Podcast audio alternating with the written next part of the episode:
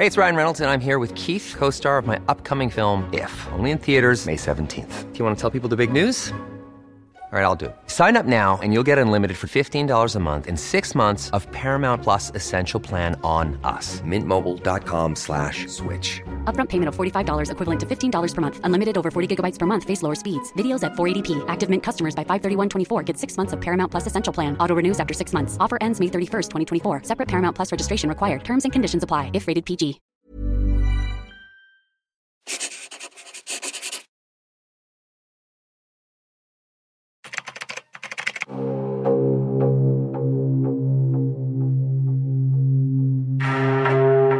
Tous et bienvenue à cette conférence éco en partenariat avec Cap Science et la librairie Mola à Bordeaux.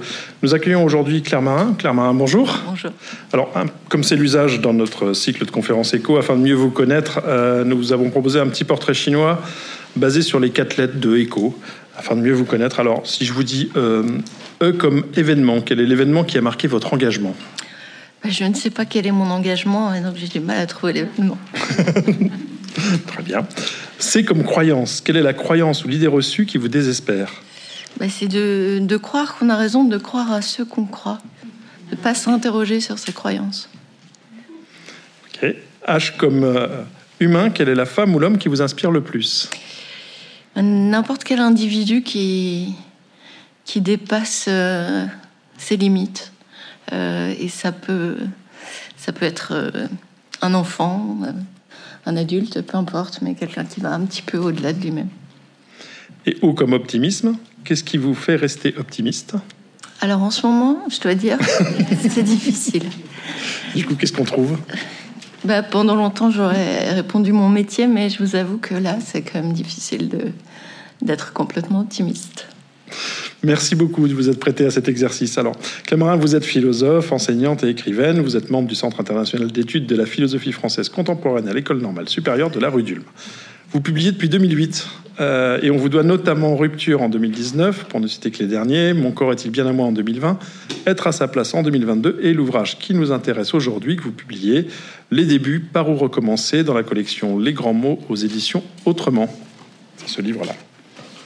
Est-ce que c'est vous sur la couverture Non, Non, c'est pas mais la, la question revient souvent. C'est ni moi ni ma fille, mais, mais j'ai des photos de mon enfance qui ressemblent pas mal à celle-là. Euh, cet ouvrage s'inscrit dans la lignée de vos travaux qui interrogent les moments de nos vies notamment, ceux qui laissent des traces, qui nous réorientent ou qui nous orientent. Alors pour aborder une notion apparemment aussi simple que le début, euh, elle l'est pas en fait, mais vous convoquez à la fois philosophie, littérature, votre propre histoire. Alors cette richesse euh, d'approche nous donne, euh, donne à votre propos une profondeur et une empathie qui résonnent un peu en chacun de nous. En tout cas, c'est ce que moi j'ai ressenti en, en le lisant. Alors je me suis renseigné, n'étant euh, pas ni philosophe ni spécialiste de la question, je me suis dit le, le mot début, quand est-ce qu'il est né Il apparaît, de ce que j'en ai compris, en 1642. Vous en savez plus que moi. C'est bon, pas moi qui en sais beaucoup, je me suis un peu, voilà, je vais pas chercher bien loin. Le CNRTL est un formidable euh, recueil. En 1642, chez le linguiste Antoine Houdin, qui décrit le mot début comme à certains jeux, premier coup pour décider qui jouera le premier. Et si on cherche l'origine du mot débuter, lui c'est encore avant et c'est défini comme, enfin la signification de l'époque en 1549, c'est écarter du but la boule d'un autre joueur, débuter. Ouais. Du coup c'est logique en fait maintenant. Ouais, mais c'est intéressant parce que Du coup, ça me permet de vous poser la question. Du coup, est-ce que les débuts ont à voir avec le jeu et le hasard comme les... Oui, je pense. Et surtout, la dernière étymologie que vous venez de rappeler, elle, elle- elle est très intéressante parce que parfois, on, on débute euh, en faisant dévier quelque chose. Donc, euh, c'est c'est ce petit décalage, ce fait d'être un peu délogé, c'est ça parfois qui est un début. Et là, on retrouve bien dans cette, cette idée que vous avez évoquée. Et du coup, comment vous... euh, on peut pas toujours dater un début, on se rend même pas forcément compte qu'on débute quelque chose. Du coup, c'est quoi les caractéristiques d'un début? Comment vous caractériseriez un début? Alors, euh, il y a effectivement des choses qui commencent et on s'en rend compte euh, rétrospectivement. On essaye même de trouver les indices. Quand est-ce que ce désir ou ce sentiment euh, a commencé Mais je crois que, le, le- disons que le, le mot tel que j'ai j'ai essayé de, de l'étudier, euh, de début, c'était parce qu'il y avait quelque chose justement de dynamique, un peu comme euh, le lancer de dés, quelque chose comme un, départ, une espèce hein, le d'énergie. lancer de dés. Exactement. Et, euh, et c'était cette idée de chacun, il me semble, est capable de dire quels sont les, les, les moments qui seraient pour lui des grands débuts, euh, qui peuvent être liés au fait de commencer une vie euh, étudiante ou professionnelle ou la naissance d'un enfant, etc. Qui peuvent être aussi des débuts tragiques, hein, le début d'une d'une vie sans un, proche qui nous est cher. Euh, parfois, on débute une nouvelle vie, mais dans, dans la perte plutôt que dans, dans la joie. Donc, euh, mais je pense qu'on a tous comme ça des, espèces de repères qui marquent le début d'une autre forme que prend notre vie quand bien même ça ne se voit pas. C'est-à-dire, ça peut être un début très intérieur. On peut euh, lire un texte et, avoir une révélation en, lisant ce texte, ou on peut rencontrer euh, un instrument de musique et, se dire, bah, c'est ça que je veux faire, ou avoir une, pareil, une illumination devant une pièce de théâtre ou euh, devant n'importe quelle autre tâche. Hein. C'est pas un privilège de l'artiste ou de l'intellectuel. il me semble que on a toujours cette possibilité de d'identifier ces moments qui seront des moments clés pour nous et qui expliqueront justement les différentes ramifications, euh, bifurcations qu'a pu prendre notre existence. Début, commencement, première fois, c'est la même chose? Non, non, non, parce que euh, disons que je me suis euh, autorisée à donner des sens un peu différents, même si évidemment à l'oral je vais les confondre mais en, m'appuyant sur quelque chose d'absolument pas scientifique, c'est-à-dire euh, l'idée que début, dans la, sonorité en français, il y a quelque chose d'énergique et d'un peu euh, rythmé. Alors commencement, c'est déjà un peu plus lent, ça s'étale et ça devient un peu mou. Euh, donc j'avais l'impression que les commencements pouvaient être plus discrets, plus progressifs, se faire même de manière souterraine, un peu en sourdine, et puis on se rend compte que quelque chose a commencé. Euh, alors qu'il me semblait qu'il y avait dans le début quelque chose, euh, malgré tout, de plus saisissant, de plus intense euh, dans ce que pouvait éprouver celui qui les, vivait.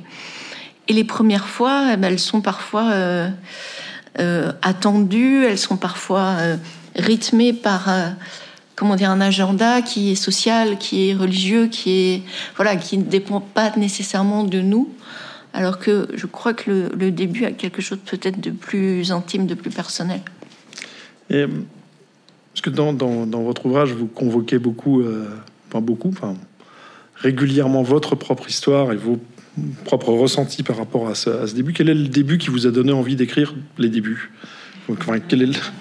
Non? Euh, oui, oui, non, mais quel moment ça, ça... C'était, c'est très juste. Que c'était la naissance de ma fille qui fait le début du, texte. Très beau, euh, très beau début d'ailleurs. Je le... qui, qui, à l'origine était un texte, donc un texte qui a déjà une, une dizaine d'années, euh, qui était plutôt un texte que j'imaginais comme un récit, et puis euh, dont je n'étais pas satisfaite, donc je l'ai laissé dans, dans, mon placard. Et quand Alexandre Lacroix, qui dirige la collection, est venu me voir et qui m'a dit Tu veux pas écrire un truc sur les débuts? Moi, je me suis souvenue de ce début de manuscrit, manuscrit qui s'appelait Le tout début. Je me suis dit qu'Alexandre avait une bonne intuition et que c'était peut-être le moment de, de revenir sur euh, quelque chose qui, quand même, avait été euh, très marquant. C'est pas un sujet que vous aviez travaillé avant, ça s'est déclenché comme ça. Vous vous êtes dit, tiens, il y, a un travail à faire. Non, j'avais pas travaillé sur cette notion. Par contre, j'avais déjà travaillé sur la naissance. Euh, mais là aussi, d'une manière qui m'avait pas forcément satisfaite. Ou en tout cas, j'étais pas allée sur tout ce que j'avais envie de dire sur ce thème. Donc euh, voilà, c'était. Il m'a semblé qu'il avait vu quelque chose d'intéressant, donc je l'ai suivi dans ce projet. En tout cas, on, ne va pas le détailler, mais enfin, c'est détaillé tout au long du livre. La, la, question de la naissance de votre fille, vous l'abordez dans plein de prismes différents, son début d'avant, son début d'après le début d'après pour elle, le début d'avant pour vous. Enfin, le mm. début devient très complexe, rien qu'avec cet exemple qui est le, qui est le vôtre. Euh, ben, c'est comme pour chacun d'entre nous, c'est-à-dire quand est-ce que nous avons commencé à être euh, nous, ou quand est-ce que le je, comme pronom grammatical, émerge. Euh, qu'est-ce que ça veut dire de naître tel jour? En, réalité, on existe déjà pour les autres et pour soi sans doute bien avant le moment où on est visible. et il y a même des enfants qui ont intensément existé euh, et, qui ne sont jamais nés. Donc en réalité, l'existence d'un enfant, ça tient à, la manière aussi dont il est désiré, attendu, fantasmé, projeté dans l'imaginaire de, de tous ceux qui l'attendent.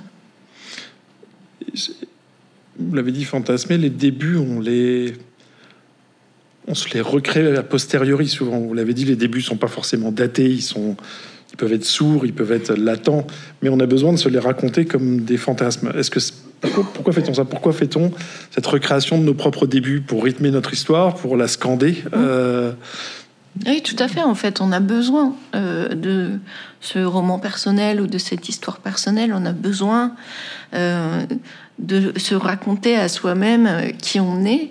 Alors ça, c'est une idée du philosophe Paul Ricoeur hein, qui insiste sur cette idée de d'une identité narrative, une identité qui se construit par la narration. Et cette narration, dit Ricoeur, euh, elle répare aussi, ou elle a cette potentialité d'être réparatrice, parce qu'en revenant sur le passé, on peut, euh, sans le falsifier, mais on peut y voir rétrospectivement un ordre ou un sens qui nous manquait au moment où on l'avait vécu. Euh, on peut aussi comprendre quand est-ce que les autres ont raconté mon histoire à ma place et, que devient mon histoire quand c'est moi qui reprends. Euh, la première personne. Donc euh, il y a quelque chose de très intéressant dans cette manière qu'on a de revenir sur nos débuts. Parfois pour y voir le présage de ce qui viendra après. Enfin, parfois c'est aussi de la reconstruction un peu aléatoire et effectivement parfois complètement fantasmée. Et, on fait toujours ça en fait. On va, on va toujours réduire Évidemment, l'histoire d'un individu, elle est très complexe, elle se joue à différentes couches. Donc, quand je dois me résumer euh, en cinq minutes euh, pour, euh, je sais pas, un entretien d'embauche ou des choses comme ça, je vais saisir les éléments saillants. Mais en réalité, pour une même vie, il y a des, une multiplicité de récits avec des débuts qui seront très différents selon la perspective qui importe à celui qui nous écoute ou à nous-mêmes quand on se raconte notre histoire. Et du coup, quelles sont là, quelle est là dans ces récits qu'on se raconte, euh, réels, euh, recréés, euh, rejoués, j'ai l'impression qu'on ça s'étiole dans le temps et qu'on a on, on, cherche à les retrouver en permanence. Ces émotions du début. Pourquoi on parle des débuts? C'est parce que elles génèrent des émotions mm. différentes puisqu'elles ouvrent un champ des possibles. Du coup, elles ouvrent le, euh, le potentiel émotionnel, euh, c'est comme ça que moi je le dirais, et que du coup on s'en souvient, et c'est important pour nous parce que ce champ-là on ne le connaissait pas. J'ai l'impression qu'on cherche tout le temps à revivre ses premières émotions, ses, premières fois. Euh, est-ce que c'est ça qu'on rejoue une fois qu'on l'a déjà fait, ces premières fois? Est-ce que c'est ça qu'on rejoue par la suite? Oui, bah, il peut y avoir une, nostalgie des débuts. Il y a aussi des débuts qui sont très douloureux, très difficiles. Donc le terme même, quand on le prend avec ce qu'il a de euh, de fort. Euh, souvent, les débuts dont on est nostalgique, évidemment, c'est ceux qui ont été joyeux, intenses, euh, qui nous ont permis de découvrir des possibles, pas ceux qui, montrent qu'il y a des, des possibles qui s'éteignent, ce qui est aussi des, formes de début, malheureusement. Mais je crois que si on aime y revenir, c'est pour retrouver quelque chose de cette énergie-là, enfin, avec l'espoir que on, sera de nouveau habité, porté par, euh, par débuts. Et c'était ça que, je voulais dire dans ce, dans ce livre, c'est que euh, certes, il y a des choses qui disparaissent comme possibilité au fur et à mesure qu'on avance dans la vie, mais euh, je crois, mais vous avez le droit de douter de ma croyance et de remettre en question, qu'il y a des formes d'intensité. enfin, disons que la force des débuts ne, je suis pas sûre qu'elle obéisse à une courbe qui serait euh, quelque chose de ce genre et qu'il y aurait un moment quand on, on aurait plus 25 ans où tout deviendrait beaucoup plus euh, ou n'importe quel âge d'ailleurs mais euh, je pense que c'est vraiment un, sismographe et que quelque chose de l'ordre de de l'intensité des débuts peut se vivre à n'importe quel moment de la vie. Alors évidemment, c'est pas les mêmes débuts, il y en a sans doute qui ne sont plus possibles euh, à partir d'un certain âge. Euh, mais il y, a quand même, je crois, cette possibilité de d'investir des possibilités qui restent avec une très grande intensité. Est-ce qu'on se bride pas avec l'âge? Est-ce que Ben, alors il y a le chant du début qui se, il y a le chant des débuts qui se, il y a des choses qu'on peut plus refaire. Oui, Euh, bien sûr. Il y a euh, un âge où une femme ne peut plus avoir d'enfants. Il y a plein de, de débuts qui disparaissent. Mais il y a aussi des conditions qui changent et, et des choses qu'on ne pouvait pas débuter justement quand on était euh, entouré de la marmaille. On peut peut-être le faire plus tard, le faire avec d'autant plus de plaisir qu'on a attendu longtemps pour avoir l'espace pour le faire. Donc. euh, si, l'ambition est physique et sportive, mais même on, a des figures qui commencent euh, une activité euh, sportive très régulière et assez intense plus tardivement dans l'existence. Ce sera pas mon cas, mais je sais que ça existe. Oui, vous parlez même, enfin, parce qu'il y a un mot qui est dérivé de début, c'est débutant. Vous disiez, vous l'utilisez assez peu, mais à chaque fois, c'est- le même, le même propos. Le débutant, c'est celui qui va apprendre quelque chose. Il ne débute pas, c'est pas une première aventure amoureuse. Il débute quelque chose pour le travailler, pour le maîtriser. Mais vous dites à un moment donné, c'est pas grave d'apprendre à faire des claquettes. Je sais plus si c'est vous qui faites des claquettes, mais non, c'est pas moi. Mais c'est une, gra- une grande question. C'est hein, pas grave de ouais. débuter quelque chose qu'on ne maîtrisera jamais. Ce qui est intéressant, c'est le début. Mm. Euh, parce que faire des claquettes quand on a euh, 7-8 ans, c'est pour du violon. On sait la douleur et la difficulté que ça va être de maîtriser cet instrument et on va chercher quelque chose dans la longueur et vous dites c'est pas grave en fait de le commencer alors qu'on sait qu'on ne le maîtrisera jamais. Ce qui est intéressant, c'est de débuter. C'est peut-être la différence entre les claquettes et le violon. Et peut-être que les, les claquettes sont joyeuses plus rapidement. En tout cas, c'est ce qu'on m'a dit. Euh, je ne fais pas de claquettes. Euh, C'était plutôt une dédicace discrète à une amie. Mais le, le- le point de départ, c'était euh, j'étais toujours étonnée par des adultes qui commençaient une activité dont il me semblait que en la commençant assez tard, on n'arriverait pas à la maîtriser. Euh, précisément un instrument de musique, etc. Bon, c'était sans doute un préjugé de ma part, mais euh, j'avais l'impression, comme vous venez de le dire, que pour devenir, euh, pour, pour profiter d'une certaine aisance, notamment euh, d'un instrument ou, de certaines pratiques sportives, il fallait les commencer tôt. Et le, le plaisir juste de commencer, et même si c'était pour faire les choses de manière très imparfaite, même un peu ridicule, euh, c'était quelque chose que j'avais pas très bien en, en ligne de mire. Et je crois qu'il y a des débuts de cet ordre. Des choses qu'on commence juste pour les commencer, avec le plaisir de la découverte, et peu importe si on continue à être un peu désarticulé. Alors, le- le- vous l'avez dit tout à l'heure, le début ne préjuge pas de la suite. C'est-à-dire que le Mm. début euh, crée une incertitude. Et, euh, il fait bouger les lignes, euh, et là, le chemin reste à écrire. Mais alors, ça m'a fait, fait penser à une citation de, de John Lennon que, qui moi, m'a toujours beaucoup J'ai oublié de citer. Ah, je ne sais pas si Bah c'est la non, même. mais c'est une, une bonne, une Euh, bonne suggestion. Qui, euh, revoir. qui dit que la vie, c'est ce qui arrive quand vous avez prévu autre chose. Euh, bah, C'était le quatrième de couverture de mon tout premier livre. Ah, désolé, je ne l'avais pas lu. Euh, c'était pas cette citation, mais c'était euh, euh, les choses n'ont pas été prévues ainsi. Donc, euh, Oui, c'est la même idée. oui, et moi, cette idée me plaît beaucoup parce que ce qui est important, c'est de prévoir quelque chose. Donc, c'est de débuter, c'est de, de- de- de vouloir quelque chose. Mais du coup, ça m'interroge parce que vu que le début ne, ne préjuge pas de la suite, pourquoi dès lors on recherche des débuts dont les suites sont hasardeuses alors qu'on peut être dans un confort qui finalement nous va? Euh, Le début crée un, crée un risque. oui, bah, c'est pour ça qu'il y en a qui, enfin, il y a des personnes qui les évitent, euh, qui n'aiment pas les changements, euh, les nouvelles choses, les nouvelles manières de parler, de s'habiller, d'écouter de la musique. On peut tout imaginer. Mais je crois qu'il y a cette petite fibre tentatrice du pari, c'est-à-dire, bah, voyons ce que ça donne, commençons et voyons ce que ça donne. Il y a quand même toujours un peu cette, euh, ce désir de se découvrir soi-même un peu autre et de voir euh, ce qui surgit euh, dans ce, dans ce début-là. C'est ce qu'on recherche, entre autres, dans, dans une relation amoureuse ou amicale ou dans le fait de débuter une nouvelle carrière, c'est de découvrir qu'on est plus que ce qu'on est, ou qu'on peut être autre, légèrement autre que celui qu'on est. C'est pour pas trop s'ennuyer avec soi-même, je crois. Sinon, toute une vie avec la même personne au quotidien, c'est-à-dire soi, c'est quand même très très lassant. Donc, euh, les débuts, c'est- pour contrer cette fatigue d'être toujours le même euh, chaque matin, euh, toujours le, même euh, face à face dans la glace, dit Foucault. Donc, euh, il y, a- vraiment cette idée-là, je crois, d'aller voir ailleurs si on y est. Alors, euh, on, croit que les débuts commencent au début. Et euh, alors non, hein, c'est pas vrai. Euh, on a dit c'est flou, et vous citez Deleuze qui dit on commence toujours par le milieu. Alors ça, c'est toujours, quand on n'est pas philosophe, Deleuze, c'est toujours une belle aventure. Euh, j'ai eu du mal à comprendre cette phrase parce que je savais pas s'il parlait du milieu du temps ou du milieu de vie. Hmm. Comment, comment ça se fait? Enfin, Comment on commence par le milieu? Parce que euh, vous et moi, nous sommes au milieu, en fait. C'est-à-dire, nous sommes entourés euh, d'autres personnes et, ces personnes étaient là avant qu'on arrive.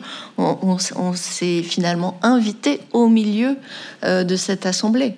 Donc on a commencé l'interview, euh, enfin le dialogue plus exactement, et on est arrivé au milieu de quelque chose qui existait déjà, une ambiance qui s'était mise en place, des gens extrêmement silencieux et attentifs. Donc si tout, par exemple, si ça avait été mes étudiants, Ici, il aurait fallu se faire euh, une place pour, qu'on puisse parler. Ça aurait été bruyant, ça aurait été joyeux. Euh, il y en a qui chantonnent, d'autres qui regardent leur téléphone, etc. Donc, vous voyez, on, on commence toujours par le milieu, c'est-à-dire on ne peut pas faire abstraction du milieu dans lequel on se trouve, euh, de ce qui s'est passé avant. On rentre ici et on sent l'ambiance de, la pièce. Et après, en fait, là, c'est une ambiance qui est très accueillante, euh, donc c'est l'idéal pour débuter. Mais en fait, on débute pas de la même manière en fonction du milieu dans lequel on, on arrive. Donc c'est à dans tous les sens. C'est-à-dire qu'on a l'impression de débuter, mais pour ceux qui sont arrivés dans cette pièce, certains étaient là bien en avance, euh, l'attente a déjà débuté. Donc euh, les, chacun a son début, ce qui fait que le début de chaque individu est forcément au milieu euh, de la vie d'un autre ou de l'action d'un autre. Il n'y a pas un truc qui serait un grand début pour nous tous tout d'un coup.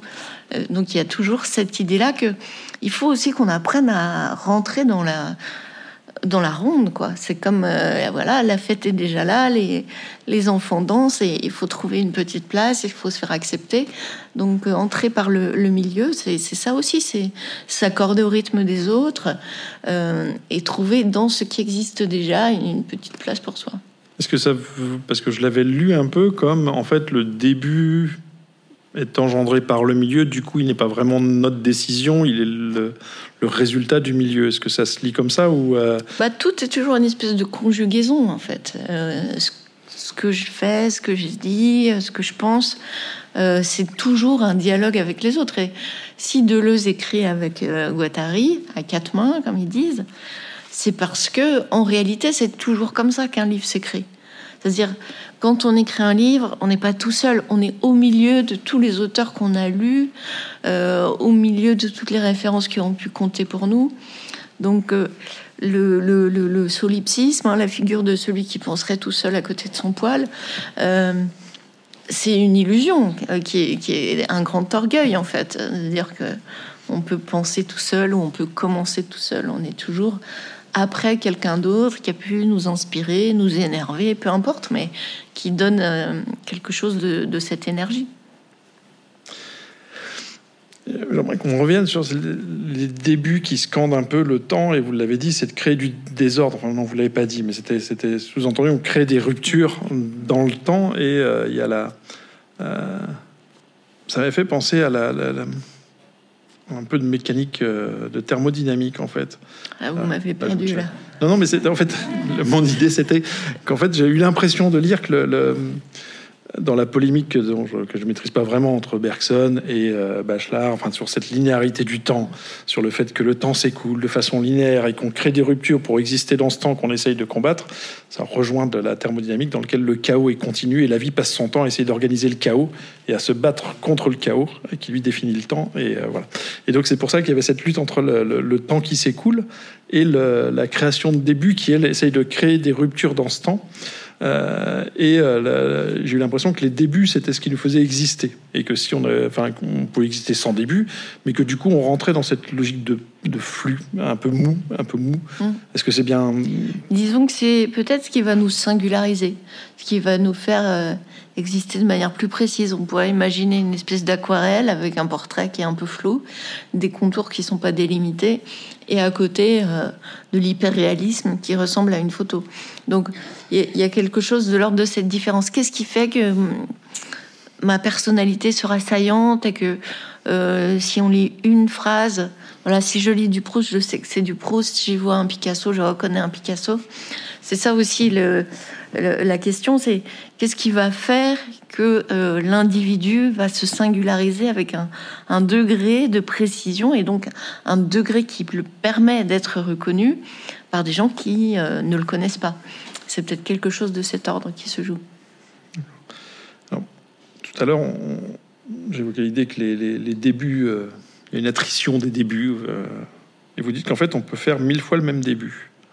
Alors mille fois, non, on ne peut pas tromper mille fois mille personnes, tout ça, tout ça. On peut pas. S'il y a bien une phrase philosophique qu'il faut retenir, c'est celle-ci. Vous dites, vous dites qu'en fait, que quand on rejoue quelque chose, quand on le, le on redébute quelque chose qu'on a déjà vécu. En fait, c'est pas la même chose. C'était Héraclite, je crois, c'est ça qui disait on ne nage pas deux fois dans le même fleuve. Exactement. Bien ça. Et donc, du coup, en fait, vu que c'est jamais les mêmes conditions, du milieu en l'occurrence, bah, du coup, on peut le rejouer. On peut le refaire mille fois. Et on peut le, rejouer. Alors, j'insiste, peut-être pas mille fois, mais euh, peut-être euh, au moins une deuxième fois avec euh, ce petit supplément qui est que parce qu'on l'a déjà vécu, on va être plus attentif à ce qu'on est en train de vivre et à la chance qu'on a de pouvoir le revivre.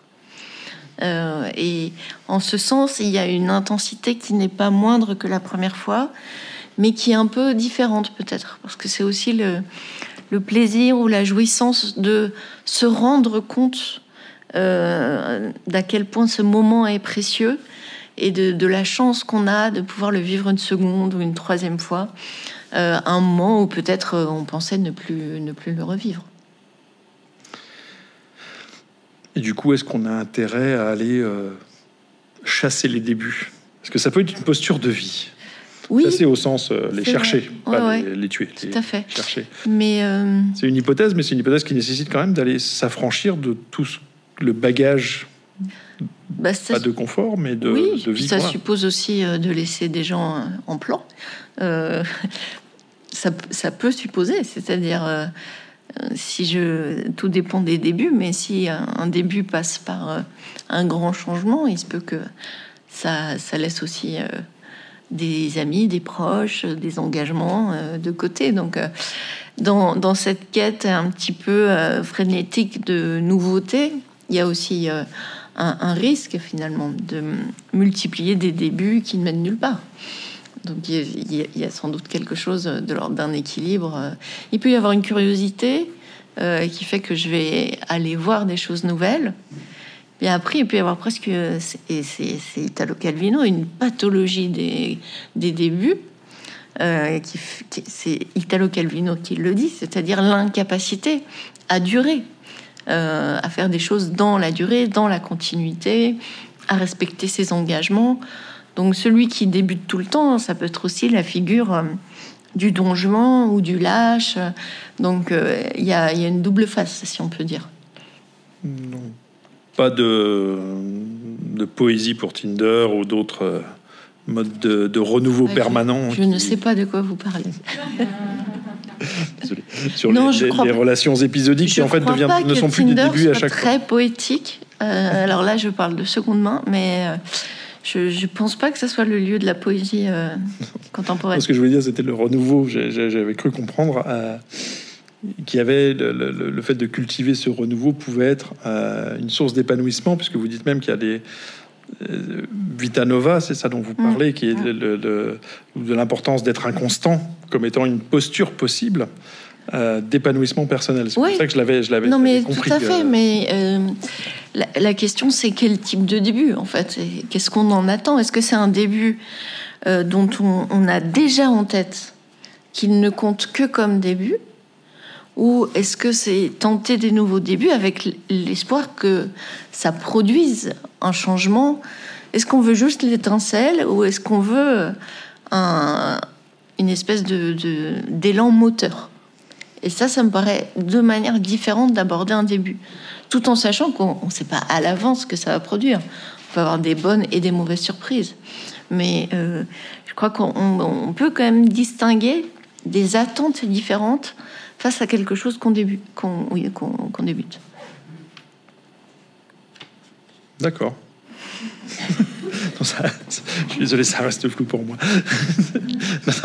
mais vous avez fait la distinction entre le début d'étincelle et le début de, quelque chose de, qui relevait de la trajectoire. Enfin, bah, par exemple, euh, si on, peut être, euh, on peut avoir envie de rencontrer des gens. Euh, par exemple, je me souviens, ça n'a rien à voir avec le livre, mais d'une hôtesse de l'air qui disait qu'elle aimait beaucoup son métier parce qu'elle n'avait que le début sympathique de la rencontre. C'est-à-dire, elle rencontrait les gens, quand ils partaient en vacances, ils étaient joyeux. Et, elle n'avait pas à les voir après, quand apparaissaient tous les aspects moins sympathiques de leur personnalité. Donc on peut être comme cette hôtesse de l'air, ne vouloir que le tout premier, le, peut-être le moment où chacun fait un effort pour être sympathique, aimable, etc. Ou on peut aller vers les autres avec l'espoir que dans cette rencontre, il y aura un compagnonnage, une amitié, une relation qui s'étendra dans, le temps. Et donc c'est aller vers l'autre avec des attentes qui sont très très différentes. D'accord. À la, à la fin de... Parce que là, je, j'ai un peu balayé l'ensemble des, éléments que, que j'avais imaginés. À la fin de votre, de votre ouvrage, qui est très intime, tout d'un coup, vous ouvrez sur quelque chose de beaucoup plus macro, qui est la, la question de euh, en quoi la réflexion sur les débuts doit nous aider dans le système et le monde dans lequel on vit, dans lequel on va avoir besoin de débuter autre chose, à un niveau qui est plus du tout l'intime, qui est du niveau du collectif. Comment on passe du début intime au début collectif? Et qu'est-ce que vous entendez par cette espèce de réflexion, enfin, la réflexion sur le début intime qui peut nous aider à réfléchir le monde? Parce que vous avez dit que vous n'étiez pas très optimiste. Il y a quand même de bonnes raisons de ne pas l'être en ce moment. Mm. Euh, comment cette réflexion sur les débuts peut nous aider euh, dans la... à, passer à l'échelle macro.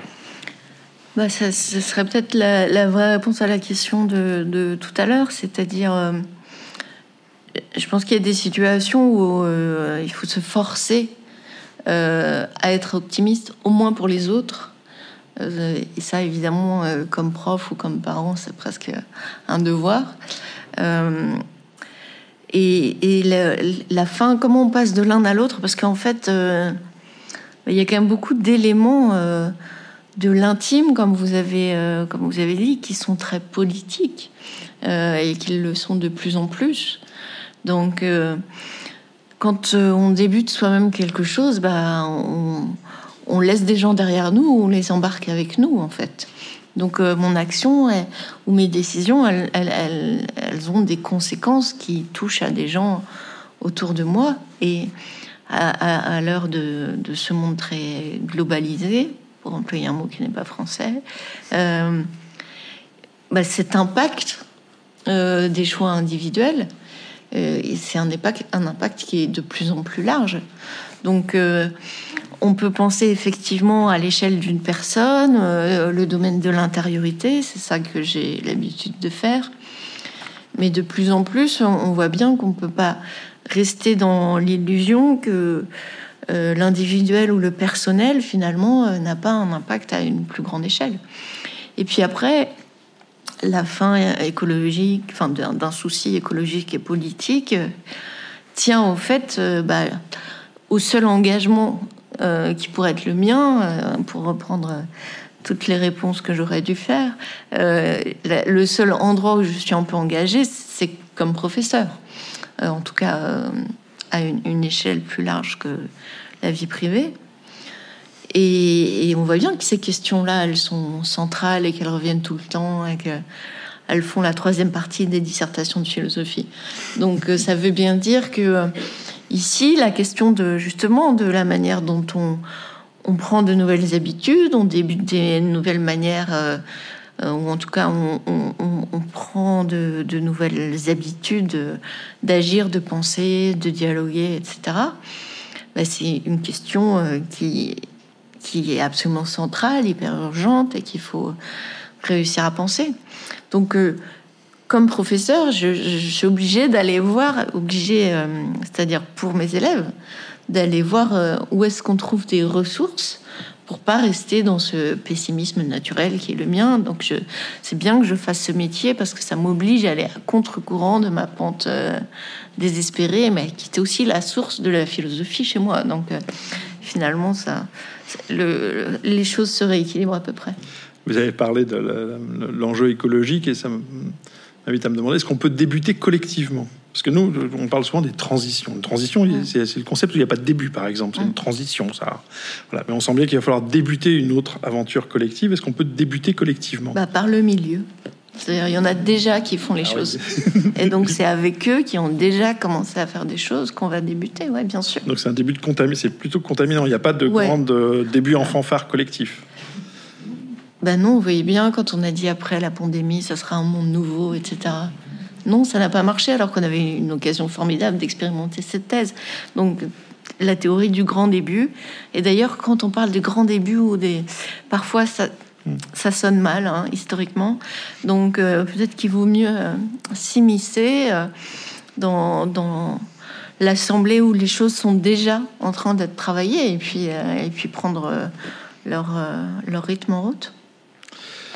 Ou plus exactement ralentir avec eux, je crois décider, débuter de ralentissement. Ouais, On arrive bientôt au terme de l'échange. Est-ce qu'on a, dernière question, est-ce qu'on a une responsabilité dans le début des autres? Ah bah bien sûr, évidemment.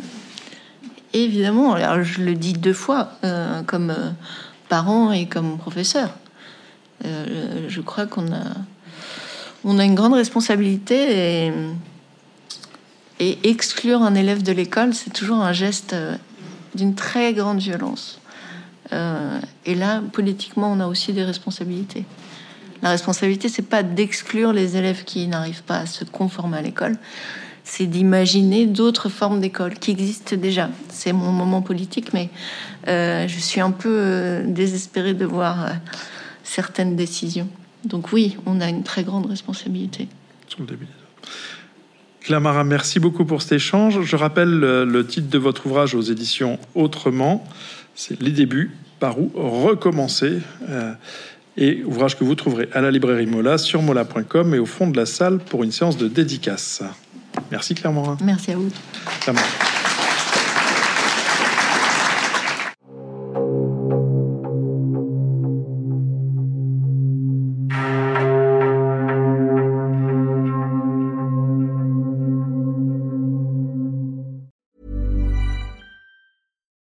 Hi, I'm Daniel, founder of Pretty Litter. Cats and cat owners deserve better than any old-fashioned litter. That's why I teamed up with scientists and veterinarians to create Pretty Litter. Its innovative crystal formula has superior odor control and weighs up to 80% less than clay litter. Pretty Litter even monitors health by changing colors to help detect early signs of potential illness. It's the world's smartest kitty litter. Go to prettylitter.com and use code ACAST for 20% off your first order and a free cat toy. Terms and conditions apply. See site for details.